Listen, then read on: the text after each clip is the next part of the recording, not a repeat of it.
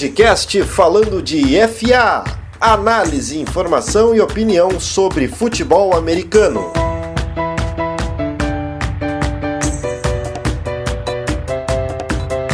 Salve, salve pessoal, sejam bem-vindos a mais um podcast falando de FA, edição de número 83, nosso último podcast da temporada 2020-2021 da NFL e para comentar sobre o Super Bowl, no qual o Tampa Bay Buccaneers se sagrou campeão, segundo título na sua história do Super Bowl.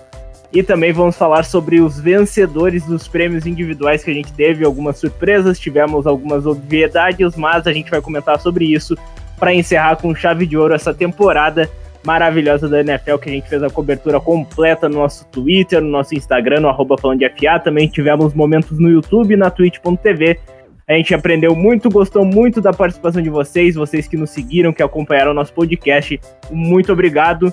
E para encerrar nesse nosso podcast dessa temporada, estou aqui com o Gabriel Fraga. Tudo bem, Gabriel? Você ficou triste pela, pela vitória do Tampa Bay Buccaneers, não é mesmo, Gabriel? Não, amigo, eu não fiquei triste pela vitória do Tampa Bay Buccaneers. Eu fiquei triste pela vitória de Tom Brady. Ah, Mas... então, é. é. dá na mesma, quase. Não, pô, fiquei, ó, fiquei feliz pelo Gronk, fiquei feliz pelo Tampa Bay ganhando o segundo título, fiquei feliz pelo pelo Antoine Wilfield Jr., mandou o joinha, joinha não, foi o Paz e Amor, o v, né? O Vzinho, né? É. Fiquei feliz por vários, eu fiquei triste pelo Tom Brady ter ganhado o sétimo anel. E você, Mariana Marciai, como é que está? Como é que foi o sentimento após esse Super Bowl? Cara, até a metade eu ainda acreditava na volta dos Chiefs. Mas tem que entregar pro velho, que ele joga muita bola, né? Não tem o que fazer. Que ódio. Mas é, é, a, é a realidade. Realmente, é a realidade. Tom Brady agora tem sete anéis do Super Bowl.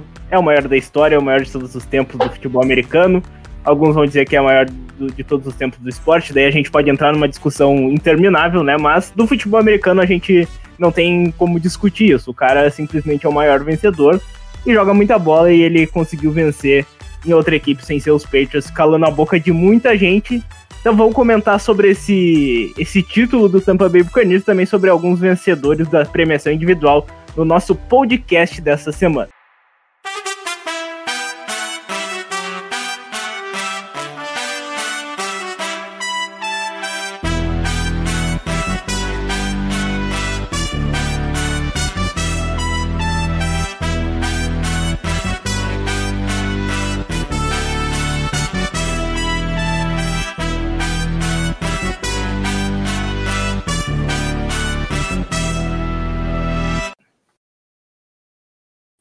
Começar falando sobre esse título, né, pessoal? Porque foi um jogo que, na minha opinião, não decepcionou. Foi um jogo bem legal de assistir, teve bastante pontos.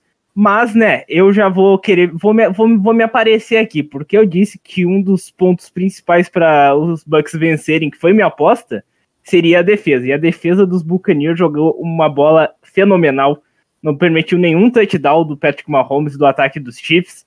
Coisa ataque coisa que nunca aconteceu na carreira do Patrick Mahomes. Pois é, justo num Super Bowl, né, Gabriel? E, e, o Mahomes não é que ele jogou mal, mas é que a defesa dos Bucks jogou muito bem, né, Gabriel? Sim, não foi só, não foi, acho que foi um mix, né, porque o ataque aéreo do Kansas City não estava rendendo, mesmo com o Mahomes fazendo de tudo para lançar a bola na mão dos wide receivers, e a defesa também estava jogando muito bem, então acho que foi um, um mix, né, dos dois porque houveram, houveram muitos drops né, de bola na, uh, por parte dos Chiefs e eu acho que isso aí prejudicou demais. Não acho, tenho certeza, né? Todo mundo viu. Então, isso aí foi, foi triste pro torcedor vermelhinho. Realmente. E tu, Mário, o que, que tu achou da atuação do ataque dos Chiefs e da defesa dos Bucks? Eu, eu até tinha comentado né, no nosso podcast que o meu medo era não jogar a dupla de safeties, o que tinha até o, o Antonio Winfield, que na minha opinião, ele deveria ter sido o MVP do Super Bowl, porque o, o que ele fez, o que ele fez marcando o ataque, os recebedores, não só marcando individual, mas toda a zona que ele preenchia e não deixando os recebedores dos Chiefs jogarem, foi algo absurdo, né? Qual é a tua opinião sobre isso? É, a minha, é que assim, ó, eu vi uma análise do Super Bowl do ano passado, né? Que ainda é muito doloroso no meu coração. mas que se alguém conseguisse explorar o recuo do Mahomes de 11 passos em vez de 7, que é o que os quarterbacks normalmente fazem, ele estava ferrado. Porque ele recua muito e deixa muito aberto para ser atacado pelo, pelo pass rush. Foi o que aconteceu, ele não tinha um minuto de passe. Qualquer vez que ele recuava no pocket, ele era simplesmente bombardeado, recuava 20 jadas e tinha que lançar a bola de qualquer jeito. E ele conseguia lançar o passe mesmo assim, e os caras dropavam a bola. Então foi, foi frustrante, para dizer o mínimo, porque aqui estava esperando um grande jogo entre uma batalha de dois quarterbacks, viu um sucesso absurdo do Tom Brady e o Mahomes apanhando, apanhando, apanhando, apanhando e ninguém ajudando ele. É, parecia que o Mahomes estava sozinho, né? E fez muita falta os, os, os desfalques da linha ofensiva, né? Os dois tackles, o Tardif também, né? Que não jogou na temporada toda, ele que se dedicou ao combate do coronavírus, ele que é médico, também fez muita falta. Então, Parece que o Mahomes sofreu muito, e foi o que eu, o que eu tinha até comentado, né? O Shaquille Barrett e o nosso querido JPP, eles iam ter um espaço absurdo. Fora que ainda tinha por dentro o, o Sun, tinha o Vita Veia também para pressionar, então era um front seven absurdo. Tinha o Devin White que conseguiu interceptação. Fora que a secundária estava completa, né? Então estava muito difícil pro, pro Patrick Mahomes e também para os seus recebedores. Tanto é que o que mais apareceu foi o Travis Kelsey, né? O Tyrant que tinha um pouquinho de espaço ali no meio e o Mahomes conseguia alguns avanços. E a gente também tem que comentar, né? O, o jogo terrestre dos Chiefs não conseguiu entrar no jogo. Uh, teve alguns momentos até que o Clyde Edwards conseguiu umas corridas, mas não adiantava, né? O time já estava perdendo por muito. E estava perdendo por muito por quê? Porque o ataque dos Buccaneers deu certo, né, Gabriel? O jogo terrestre que a gente tinha comentado conseguiu ganhar algumas jardas e deu espaço para o Tom Brady fazer aqueles play actions, né? Tu gostou bastante do Fournette do Rojo jogando né, nessa partida? Gostei, gostei. Até tu tava olhando comigo, né? Então tu sabe que o Fournette é um cara que me dá alegria de ver, porque eu acho ele um cara muito, muito foda desde que ele entrou lá pros, pros Jaguars lá em 2016. Foi em 2016, acho que ele foi draftado, né? Uh, e desde lá eu, eu tenho uma, um apreço muito por esse jogador. Ele é um cara que merece ser vencedor. E sim, cara, como tu falou, o ataque terrestre deu certo. Acho que o ataque aéreo também deu certo. O play action deu certo. Basicamente tudo que os Bucks fizeram deu certo, mas eu acho que foi na dose certa, sabe? Eles não exageraram demais no ataque terrestre, não exageraram demais em jogadas assim seguidas, sabe? Sempre tentavam inovar ali no playbook e, e não deixar os Chiefs saber e, ver o que estava vindo ali para eles, né? Então acho que também esse foi um, um dos fatores que deu essa vitória, esse ataque ter um sucesso tão fácil, né, na, nas campanhas. É, realmente. E o Fournette, só corrigindo, ele foi escolha de primeira rodada em 2017 pelos Jaguars. 2017. Isso. Foi a quarta escolha geral, né? O running back sendo escolhido no top 4. Então, ele fez por merecer. O, a montagem do time dos Bucks, né, Mari? Foi uma montagem que a gente teve bastante medo por muitas estrelas. Com o Fournette chegando, teve o camisa 81, né? Que a gente não vai nomear, e ele ainda fez um touchdown, aquele desgraçado. Então, teve muitas chegadas. Uh, o time dos Bucks é muito forte. Então, com o Tom Brady criou essa casca ainda que faltava, né? Porque a gente já tinha um ataque forte do, dos Buccaneers, só que faltava aquele quarterback. O Justice uh, Winslow, ele era. Winston, ele era um cara que espalhava farofa. Ele tinha um bom braço, mas espalhava farofa. Tom Brady, ele espalhou a farofa um pouquinho, espalhou, mas ele tinha um. Ele tem aquela experiência, ele tem o, o, o jeito de jogar, apesar né, de a gente ter durante a temporada aquela aquele erro de contagem de, de campanha, a gente teve alguns erros do Tom Brady que a gente até zoou bastante ele, mas ele chamou a responsabilidade e fez esse ataque jogar, né, Mari? É, é verdade. A gente comentou bastante durante a temporada que esse time era uma bomba relógio. Se desse certo, ia dar muito certo, mas a chance de dar muito errado era muito grande. Porque não só são grandes estrelas e tem os egos envolvidos, que é uma coisa muito comum no futebol americano, eles também são muito caros. Então, quando tu bota um cara que sabe que joga bem e que pode ganhar muita grana, quando tu vai ver a salary cap do ano que vem, que vai ser reduzida, eu não sei como é que eles vão sustentar esse time. Eu não sei o que, que eles vão fazer, se eles vão uh, reduzir salário, renegociar, porque não, não vai dar para continuar mantendo isso. Deu muito certo, mas eu não vejo os Bucks mantendo uma dinastia. eh, depois disso. Eu acho que isso não é bom para criar cultura. Ah, isso daí é um bom ponto que tu tocou, Mari, porque eu acho que tu, tu mencionou bem certo, a próxima temporada vai ser muito diferente para alguns times. O Kansas City Chiefs, por exemplo, eu consigo ver eles mantendo essa, essa base, mantendo esses jogadores. Mas a Até questão. porque, Alex, Diga. desculpa te interromper, mas a gente esqueceu de mencionar que tanto para esse Super Bowl, mas também para a temporada que vem, voltam vários nomes que são importantes para o ataque dos Chiefs e também para a defesa, né? Então eu acho que o Chiefs, além dos desfalques do Super Bowl, ele também teve os desfalques da temporada, né? Foram, Ah, com certeza. que foram importantes. É, e eu, eu acredito que os Chiefs vão manter essa, essa força. O- os Bucks, claro que vão manter um time que vai brigar por playoffs, que vai chegar nos playoffs, acredito eu, mas não sei com tanta força. Mas isso é um assunto que a gente vai ter pro off-season, né? Que a gente vai abordar mais, vai ter, a gente vai ter novidades que daqui a pouco a gente vai explicar. Mas também desse Super Bowl eu queria destacar muito o desempenho do Tristan Wirfs, não só no Super Bowl, mas no, na temporada inteira. Um calouro que chegou para reforçar essa linha ofensiva e vale mencionar essa movimentação dos Bucks que eles fizeram uma troca com os 49ers no draft para subir e pegar esse cara. Então eles tinham muita confiança no Tristan Wirfs, offensive tackle, que permitiu apenas um sec durante toda a temporada. Então ele foi um dos melhores offensive tackles da, da temporada e ele é um cara que eu acho que vai crescer absurdos e ajudar o quarterback que vai jogar em Tampa Bay. Por enquanto é o Tom Brady, né? A gente ainda acha que ele vai jogar uma ou duas temporadas, vamos ver como é que vai ser, mas vale mencionar isso. Queria comentar com vocês também, uh, não sei se vocês vi, viram os vídeos do, da comemoração dos Bucks, mas eu nunca vi o Tom Brady bêbado na minha vida, como eu vi ele, ele nessa comemoração. Ele jogou o Vince Lombardi, teve recepção do Vince Lombardi no meio do rio, Sim. foi algo absurdo. E fora que o Tom Brady saiu carregado, né? Ô Mari, tu viu esse, esse desempenho aí do Tom Brady bêbado? Eu vou dizer que eu achei muito engraçado. E no vídeo, quando ele vai jogar o troféu, a filha dele grita: Pai, não! E daí ele joga o troféu e os caras pegam o troféu. Eu tenho que admitir, eu não gosto dele, eu acho ele marrento. O quão marrento tem que ser para arremessar um troféu Vince Lombardi? Ah, eu já tenho seis em casa, o que, que vai acontecer se eu jogar o sétimo? Entendeu? Mas eu vou admitir que eu dei uma risada boa. É, ele, ele, foi exatamente isso, né? Eu já tenho seis, ah, vou, vou, arriscar esse sétimo, né? E ele confiou tanto, né? Porque foi o Gronk que recebeu, já, o Gronk já recebeu dois touchdowns no Super Bowl. Vai mais um, né? Até porque essa parceria já é de longa data. O torcedor dos Patriots que assistiu o Super Bowl deve ter chorado bastante. Robert Kraft deve ter chorado. Nossa, Robert Kraft devia estar aos prantos, mas. E o que, que tu achou desse desempenho do Tom Brady bêbado, Gabriel?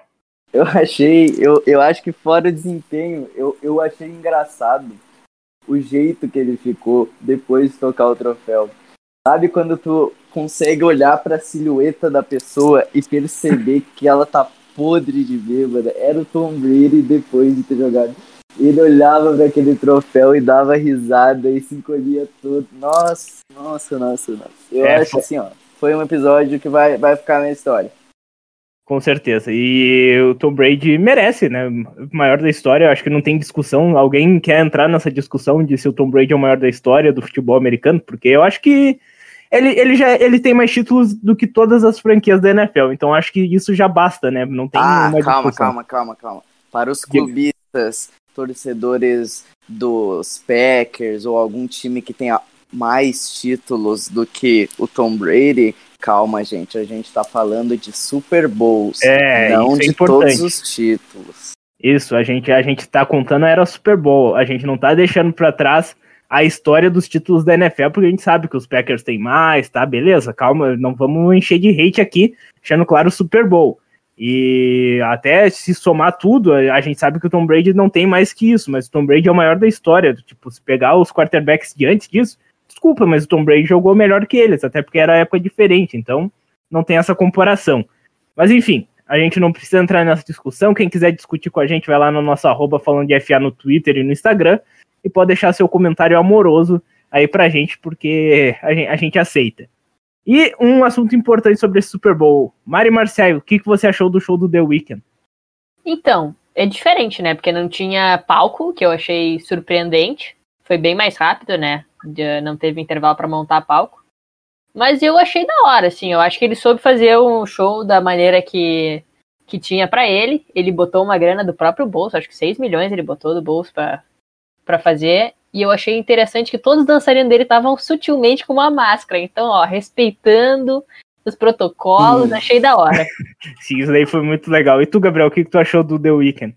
Ah, eu gostei bastante, achei interessante. Acho que, lembrando, não sei se a Mari tá sabendo, e, não, e eu não sei se é inteiramente verdade, mas falaram que. Ah, eu, eu acabei lendo há um tempo atrás, não, não lembro onde, que os artistas agora, né, que pagam para se apresentar no Super Bowl.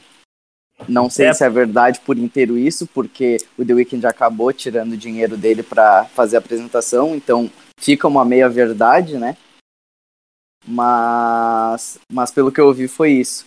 Eu e... sei que eles pagam uma grana, tipo, para ser escolhidos, eu acho, mas eu tenho a impressão que a estrutura, a NFL arca com uma parte, ele botou mais. Eu acho que essa é a sensação que eu tive. É, eu acredito que é isso também, porque os, os artistas, óbvio que a NFL não paga para eles se apresentarem, porque é um convite, até porque isso daí dá um, um, um salto enorme na carreira de cada artista, né? A gente sabe que alguns estão. É, a maioria, até quando é lançamento de álbum, eles aproveitam isso e tal, daí chamam para fazer os shows. Então, The Weeknd aproveitou muito o Blinding Lights, né? Que foi seu novo álbum, que é incrível, por sinal, uh, para fazer também esse, esse show, esse halftime show. Então ele investiu uma grana pesada, né, para fazer todo esse espetáculo, mas a NFL acho que dá uma ajuda, dá um aporte sim. Mas enfim, foi, eu achei um show muito bom. Eu, eu, não vou entrar em méritos de ah, foi melhor do que tal. Eu achei um show, tipo, a cara do The Weeknd, ele mostrou todo o seu talento e mostrou o seu repertório ali. Eu acho que foi isso, sabe? Não eu vou gostei, comparar com nada.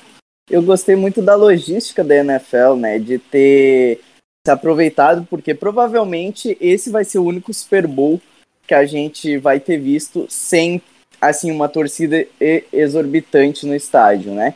Então, eu, eu achei muito interessante o jeito que eles se aproveitaram disso para poder fazer um show diferente, né? Na arquibancada, lá onde, tipo, eles conseguiram criar uma coisa totalmente diferente do que a gente vê todo ano, né? E até mais prático, porque a gente teve um intervalo menor, entre aspas, uh, porque o, o show ele foi ali já na hora, não precisou ter toda aquela construção do palco, né? É, realmente. Uh, e, e, eu acho que. E a gente torce que não seja mais assim, né? A gente quer público, quer bastante gente nos próximos Super Bowls. Inclusive a gente, alô NFL Brasil, se quiser chamar a gente para ir lá cobrir, tamo aí. Uh, mas enfim, foi um Super Bowl maneiro, foi um Super Bowl com um jogo legal e teve um show legal. Então a gente não vai dizer, ah, foi o melhor da história, foi o pior da história, foi um Super Bowl maneiro, com certeza. Vamos agora falar sobre os vencedores dos prêmios individuais, assim, vamos entrar em discussões quando tiver discussão aqui, porque a MVP foi o Aaron Rodgers, né, que a gente já estava falando há muito tempo que ia ser ele, então sem surpresas nisso. O jogador ofensivo do ano, o Mari, o que, que tu achou da escolha do Derrick Henry? Merecida, o, o running back do Tennessee Titans, que passou de duas mil jardas na temporada? Eu achei válido, porque é muito raro um running back ser escolhido como uh, um dos prêmios, porque geralmente eles valorizam mais o jogo aéreo. Então eu acho que ele fez realmente a temporada para ser jogador ofensivo do ano. Tá mais do que valendo o prêmio dele. Ele estava, inclusive, acho que no podcast que a gente fez as apostas para quem a gente achava que ia ser. Ele foi um nome bem cotado também. Então eu acho que tá mais que justo. É, eu também achei justo. Uh, Gabriel, tu achou justo? Achei, achei. Gostei bastante também. E, pô, uma temporada de duas mil jardas para um running back é grande coisa, né? Então, é, ele carregou os Titans na costa. Basicamente. É. Agora vamos entrar no, na polêmica, né? Porque eu sei que o Gabriel não curtiu, eu quero até ouvir a opinião dele. Jogador defensivo do ano, Aaron Donald do Los Angeles Rams, Gabriel. O que, que tu achou dessa escolha? Cara, eu sinceramente, eu acabei uh, entrando muito nessa discussão no Twitter, né? Porque no dia foi uma surpresa para muita gente. Claro que os torcedores dos Rams estavam lá felizes, ah, eu já sabia, já sabia. Uh, mas eu acho que é assim, cara. Eu acho que eles valorizaram demais, sabe, uh, um momento curto do, do Aaron Donald na, na temporada, onde ele fez jogos em poucos jogos ele fez um, uma atuação, teve uma atuação muito boa e isso realmente chama atenção. Mas eu acho que existiam nomes melhores que o, que o dele, sinceramente. Até na minha escolha que eu tinha feito lá no começo da temporada, que foi o TJ Watt, né? Inclusive, essa foi uma das polêmicas entre quem, quem merecia mais, TJ Watt ou Aaron Donald. E o TJ Watt, eu, eu já acho que ele merecia mais, até por conta da atuação do TJ Watt ter sido muito mais consistente durante a temporada. E como se não bastasse só isso, os números do, do, do TJ são melhores que o Darren Donald, como um todo, né? Alguns até muito maiores do que os outros, com uma diferença muito grande entre eles. Então, eu acho que, que isso chama muita atenção nessa discussão, sabe? Uh, porque a presença de campo dos dois era muito grande. Era, era assim, ó. Qualquer um que fosse jogar contra um dos dois tinha esse medo grande, a atuação deles em campo era muito foda. Só que eu acho que eles esqueceram que os números também contam e, e, e, simplesmente resolveram votar aí no Aaron Donald. Mas, só para fechar esse assunto da polêmica, eu vi uma discussão no Twitter nesse dia dos prêmios em que falaram sobre o Xavier Howard. E eu achei essa escolha simples, simplesmente incrível, porque o Xavier Howard é um cara que jogou muito nessa temporada também. E na minha opinião, fica entre os três, entre Aaron Donald e Jay Watt, né?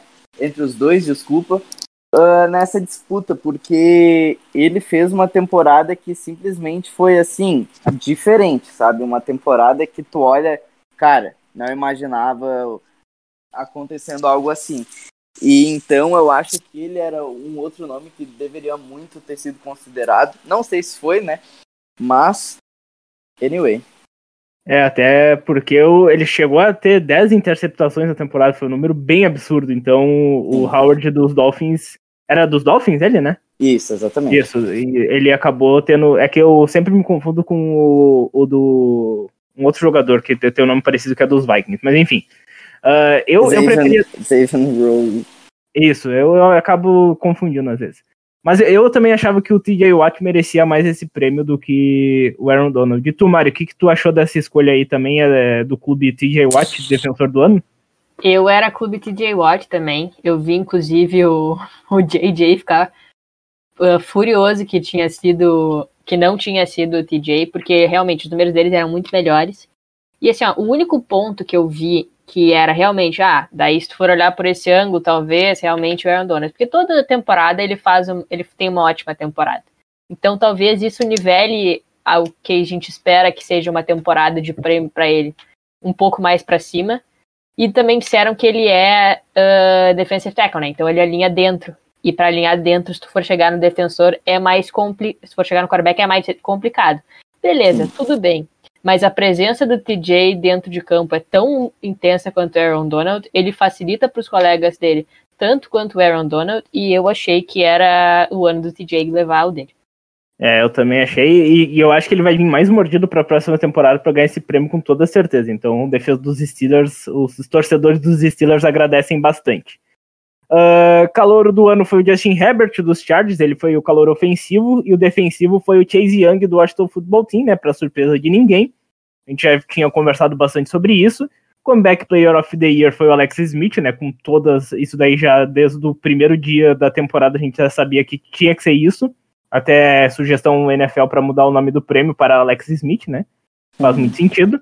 Técnico do ano, Kevin Stefanski. Eu eu, eu não apostei nele como lá no início da temporada, eu tava achando que ia ser o Frank Wright do Indianapolis Colts, o treinador do ano, que também merecia ser nome, uh, considerado para esse prêmio, mas o que o Kevin Stefanski fez foi algo absurdo, né? Porque ele conseguiu melhorar muito esse time dos Browns depois de muito tempo, fez alguns jogadores que não estavam jogando bem jogarem, como foi o caso do nosso querido Baker Mayfield em grande parte da temporada, levou os Browns para os playoffs depois de 18 anos, fez o time vencer um jogo de pós-temporada. É. Então, cara, o Kevin Stefanski mereceu muito esse prêmio. O Mike Tomlin era um cara que estava para ser esse, esse vencedor, caso conseguisse a temporada perfeita com os Steelers, mas a reta final foi um horror. Então, acho que o prêmio está em, tá em boas mãos, né, Gabriel? Também acho, concordo, sinceramente.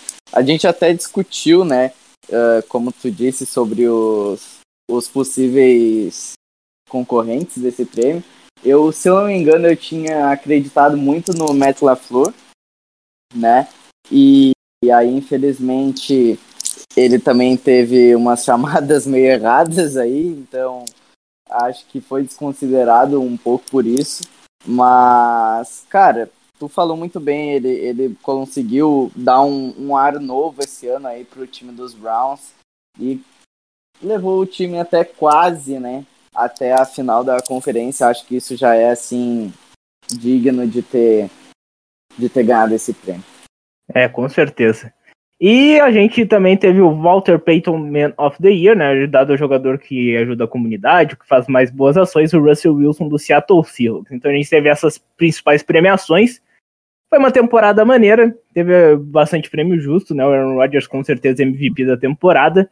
Então, acho que só mesmo a questão do defensor do ano que causa uma discussão. De resto, acho que a NFL acertou bem, votaram bem e acho que foi legal. Então, foi uma temporada bem diferenciada, toda essa questão do coronavírus, sem presença de público na maioria dos jogos, ah, muitos jogos sendo adiados, jogos na quarta, na terça, na sexta. Jogos não sendo adiados, né? É, tive, tivemos isso também. Foi uma temporada totalmente diferenciada, que a gente. Claro, alguns times sofreram bastante com isso, no início por ter aquela, eh, os jogadores que preferiram não atuar. Teve muitos times com lesões, uh, sofremos bastante, né, Mari, com o nosso querido 49ers sofrendo 300, é, 300 lesões. Eu, por, eu é. fiquei bem emocionada agora vendo os vídeos da recuperação do Nick Bosa voltando a treinar. A ilusão já tá voltando. É, e eu tô achando que essa off-season vai ser assim, ó, muito louca. A gente já teve algumas movimentações, né? O Matthew Stafford sendo trocado para o Los Angeles Rams, né? o Goff foi para o Detroit Lions. A gente vai falar mais sobre isso porque a gente vai agora dar um tempo, né, no nosso podcast. A gente vai voltar com podcasts em breve. Vai, a gente vai apresentar todas umas novidades. O Falando de FA vai dar uma mudança de cara, vai mudar os conteúdos para essa off-season. Vai trazer, tentar trazer o máximo de conteúdo possível para você, amante do futebol americano. Então espere. A gente vai dar uma descansada também, né? Merecemos depois de uma longa caminhada. Desde março do ano passado, a gente vem trabalhando com futebol americano sem parar, tra tentando trazer o máximo possível de conteúdo. Teve a temporada que a gente cobriu grande parte das partidas no nosso Twitter, trouxemos muito conteúdo sobre isso e agradecemos vocês que nos seguiram, que acompanham a gente e ouvem também o nosso podcast. Então, o nosso muito obrigado. A gente volta em breve com essas novidades. Fiquem tranquilos que falando de FA vai crescer bastante com muito futebol americano, com Gabriel, com Mari, com toda a nossa equipe, uh, falando sobre o futebol americano, que é o esporte das nossas paixões. Valeu, Mari, valeu, Gabriel, por mais um podcast. Nosso último da temporada, não chorem, pois voltaremos. Então, grande abraço para todo mundo, valeu quem ouviu, até a próxima e tchau.